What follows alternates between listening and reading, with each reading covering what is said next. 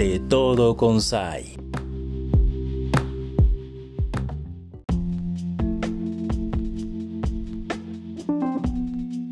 Hola, ¿qué tal amigos y amigas de Radio Conexión? Pero qué gusto saludarles. Hoy es un día para platicar con nuestro queridísimo amigo Fernando Godos, que me encanta tener esta oportunidad de platicar contigo hoy. Fer, que tenemos un tema buenísimo, ¿cierto? Sí, así es. Bueno, muchas gracias por recibirme nuevamente. Y bueno, sí, vamos a hablar de, de un tema muy especial. En, la, en sesiones anteriores hablamos del cerebro, que es el cerebro. En pocas palabras, el hablamos del software, que es justamente el, el, el órgano como tal perdón, el hardware, el órgano como tal, y el software, que son nuestros pensamientos e ideas y todas las conexiones neuronales.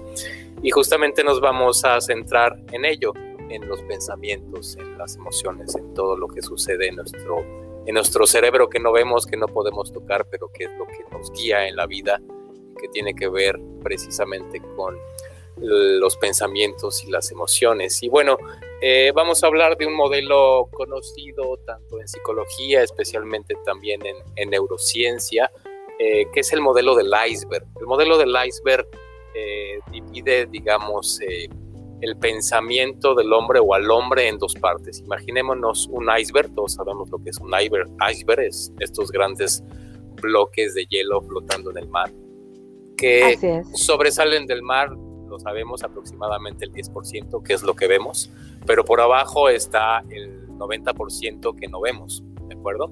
Y si hacemos una metáfora de un iceberg con la mente humana, pues lo que podemos ver de un ser humano, de una persona eh, quizá que conocemos o que no conocemos, pues son su físico, por supuesto, pero sobre todo su comportamiento, cómo se comporta la persona, cómo es, cómo se desenvuelve, cómo se desarrolla y cuál es el desempeño de esta persona. ¿Es buena o mala? ¿Es, es buena persona? ¿Tiene actitud positiva? ¿Tiene actitud negativa? ¿Cómo se comporta ante los demás?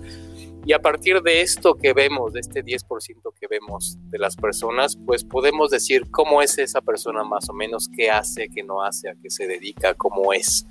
Y hacemos como un balance de esa persona y podemos desde juzgarla, criticarla o tener una opinión muy simple de esa persona. Pero no conocemos el resto del iceberg de la persona. Es decir, lo que está por dentro, lo que está en su mente, ni ella misma muchas veces lo conoce y uno mucho menos lo va a conocer. ¿Y qué es lo que está por debajo del nivel del, mar, es decir, debajo de, ese 10% de iceberg? Pues son los pensamientos y son las emociones que la persona puede manejar, que todos manejamos. Y bueno, a partir de los pensamientos y las emociones, pues somos lo que somos, ¿no? ¿Por qué nos comportamos de la manera en que nos comportamos? Eh, eh, ¿Por qué hoy me siento bien ayer me sentí mal, qué es lo que me hace ver la vida de una manera hoy a una manera en como la, ve, la, voy a ver mañana, ¿no? Y todo tiene que ver precisamente en cómo nos sentimos. Y en el cómo nos sentimos, desgraciadamente o muchas veces nos va a determinar en cómo, en cómo actuamos. Pero eso no nos, lo, enseñan en la escuela, desgraciadamente. Y bueno, nos enseñan del nivel del mar para arriba, es decir, eh, cómo nos comportamos, cómo tenemos que ser, tenemos que eh, eh, obtener buenos grados de calificaciones y tenemos que tener el mejor desempeño. Mientras mejor desempeño tengas, entonces tu comportamiento va a ser mejor y vas a ser buena persona. ¿De acuerdo? Oye, pero, pero, pero Fer, ¿qué tan sano es para el ser humano ser por fuera ese iceberg bonito, ese iceberg que sonríe, ese iceberg feliz, pero a lo mejor por dentro está pasando por una situación donde es muy difícil o de pensamientos complicados o mantiene la sonrisa para mantener el trabajo, para ir con el ritmo de la sociedad, pero a lo mejor para su salud emocional la cosa está difícil. ¿Tú qué opinas de ese comportamiento social? Sí, justamente tiene que ver, eh, sí, con una salud emocional, con... Es muy diferente estar triste Tener tristeza, enojarse, tener alegría, euforia, etcétera. Eh, y en el sentido de estar triste o enojado, pues sí, son emociones que hay que sentir, son emociones naturales y completamente humanas. No está mal estar triste, no está mal enojarse, no está mal estar alegre o ser eufórico. Pero por ejemplo, en el caso de, es muy diferente estar triste a estar viviendo siempre en un estado de tristeza. Y eso está basado justamente en nuestras emociones y cómo vemos el mundo. O sea, cómo interpretamos lo que nos sucede, lo que nos acontece y a partir de lo que interpretamos, que justamente tiene que ver con nuestros pensamientos. El pensamiento no es otra cosa más que la atención o la interpretación que hace la mente sobre alguna circunstancia, hecho, acontecimiento, sentimiento. A partir de, la interpretación que nosotros le demos a las cosas que nos pasan, a las circunstancias por las cuales estamos pasando, vamos a tener un desempeño positivo o un desempeño negativo. Y no solo pensamiento, eso. El pensamiento es muy importante, perdón que te interrumpa entonces. ¿Y por qué no solo eso? ¿Me ibas a decir algo importante? No, sí, claro, eh, eh, a eso iba. El pensamiento es lo básico de nuestra mente. Es la interpretación que le damos al mundo a través de nuestra mente, ¿no? Eh, claro. Y a partir de esas interpretaciones, pues entonces podemos enfrentar o no miedos, podemos enfrentar o no tristezas, o las podemos manejar o no, o no las sabemos manejar. Nadie nos enseñó el manejo de nuestras emociones. De hecho, eh, por fortuna, eh, en la actualidad se están dando cursos especiales del manejo de las emociones. Yo soy eh, pues de aquellos que opinan que debería de, de, existir cursos manejo de emociones 1, 2, 3 y 4 eh, miedo 1, 2, 3 y 4, tristeza, frustración, eh, pérdida, pero eso no, no, no, no nos los enseñan en la escuela. Y bueno, a partir de las interpretaciones que le damos a las circunstancias es como nosotros respondemos. Es importante llevar esto a un nivel este de incluso de sugerencia, o sea, qué importante sería que estos temas se aprendieran desde la escuela, Fer, para, para así realmente tener seres humanos en la sociedad cada vez más resilientes, tal vez es otra palabra que usamos mucho acá contigo, que, tengamos pensamientos más positivos, no sé si sea correcto decirlo, sí. Eh, y, con ello más sanos, tal vez. Sí, se trata justamente de salud, de salud emocional y de salud mental. Eh, eh, yo me guío mucho en cuestión de, de estos temas con neurobiólogos, con biólogos especialmente, y bueno, para la biología no existen malos pensamientos ni buenos pensamientos. Eh, para la biología existen intensidades de emoción que se reflejan precisamente ahora con la tecnología en el cerebro, se puede mapear justamente estas emociones.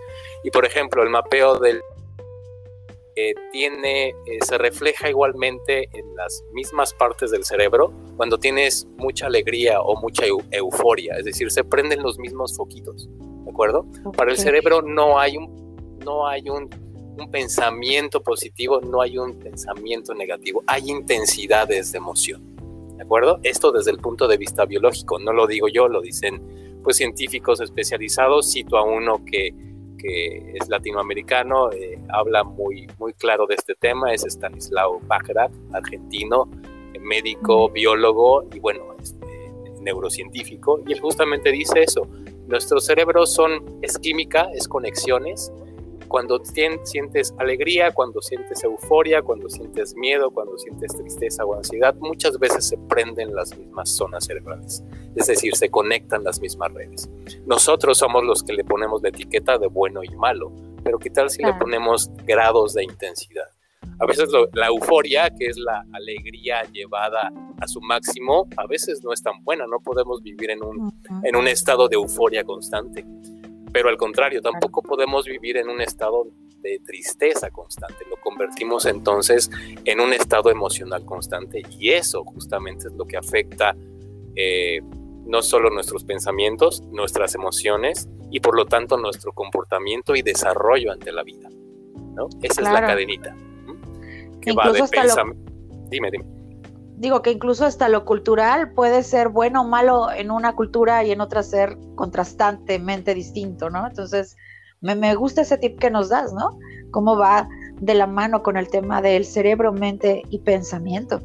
Sí, justamente pues nuestra mente es, eh, eh, muchos eh, hacen esta alegoría o esta metáfora. Nuestra mente, digamos que es el mar, es el océano y nuestro cuerpo son las olas, es decir, está unido nuestra, nuestro cuerpo y nuestra mente.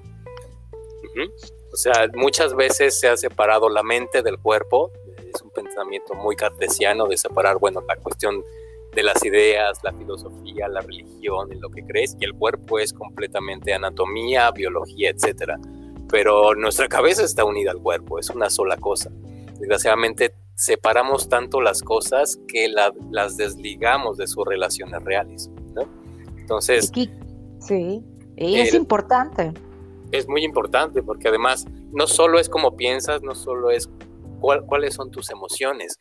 Si, eh, por ejemplo, si esta entrevista yo, eh, eh, a pesar de lo que esté viviendo, bueno o malo, reflejo una mala actitud, reflejo tristeza, reflejo cansancio, reflejo hartazgo, esta entrevista no va a salir si yo me siento seguro, ¿no? Si, hablamos, si me siento confiado en lo que sé, si me siento, digamos, pues seguro en estos temas, ¿no? Eh, de, hecho, el reflejo de nuestro cuerpo no es lo mismo caminar encorvado en caminar derecho, a estar sonriente y tener una buena actitud. Eso finalmente también es información para el cerebro y lo va a reflejar o lo va a interpretar como que estás triste, cansado, harto. Y lo vas a reflejar finalmente también en tus comportamientos. Claro, y, tomando un poco lo que tú dices, qué importante es, este, a pesar de las circunstancias, uno tomar eso, traducirlo para llenarse, pues en este caso de, de fortaleza para poder este, eh, seguir adelante de la manera más sana posible. Que por cierto, ¿tú qué opinas de cuando también influyen en el pensamiento de las masas o se influye en el pensamiento de las comunidades? Porque puede ser que uno ande triste por algo que a lo mejor ni se imagina que lo están manipulando o ciertos medios o ciertos familiares o ciertas personas. Puede llegar a darse que en el inconsciente esté pasando esto y uno no se dé cuenta. ¿Cómo evitar eh, caer en esta clase de manipulaciones del pensamiento? Sí, claro, finalmente, eh, bueno, somos seres sociales, no, somos, hay una ambivalencia en el ser humano, somos individuos, tú eres un individuo, yo soy un individuo, pero no nos podemos desligar de la cuestión social. Somos seres sociales y vivimos en sociedad y vivir en sociedad es vivir en relaciones y contacto con los demás. Y el contacto con los demás pues es de, alguna manera información que viene de afuera de, los otros hacia uno mismo y eso nos afecta, quizá nos puede determinar, quizá nos puede cambiar, quizá nos puede eh, hacer sentir estrés, ansiedad. Hablemos, por ejemplo, de lo que vivimos actualmente. El COVID es algo, eh, pues sí, biológico que tiene que ver con, con, un virus, pero es un fenómeno de salud social y eso finalmente nos afecta como una dinámica social a nivel mundial. Y que bueno, pues eh, lo sabemos todos, nos causa miedo, nos causa estrés, nos causa ansiedad, las relaciones familiares han cambiado, las relaciones laborales han cambiado.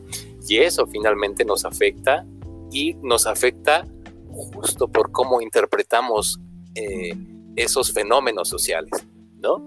Nadie nos enseña cómo manejarlos, ¿no? Pero si conocemos un poquito más de cómo es nuestro cerebro y cuál es la relación entre pensamientos, emociones y a partir de ello comportamiento y desempeño, porque son cuestiones que nos pasan a todos, nadie se libra de esto, ¿no? Todos interpretamos a partir de la interpretación de los hechos eh, individuales o sociales, los interpretamos y a partir de ellos sentimos emociones y esas emociones nos llevan a un comportamiento determinado y ese comportamiento determinado nos lleva a un desempeño, a un resultado, ¿no? Si conocemos justamente esa ruta y podemos manejar de alguna manera nuestras emociones, no le pongamos buenas ni malas, positivas ni negativas, sino tenemos un control emocional de nosotros mismos, eh, podemos, estoy seguro, eh, desempeñarnos de una manera más eh, positiva, digámoslo así.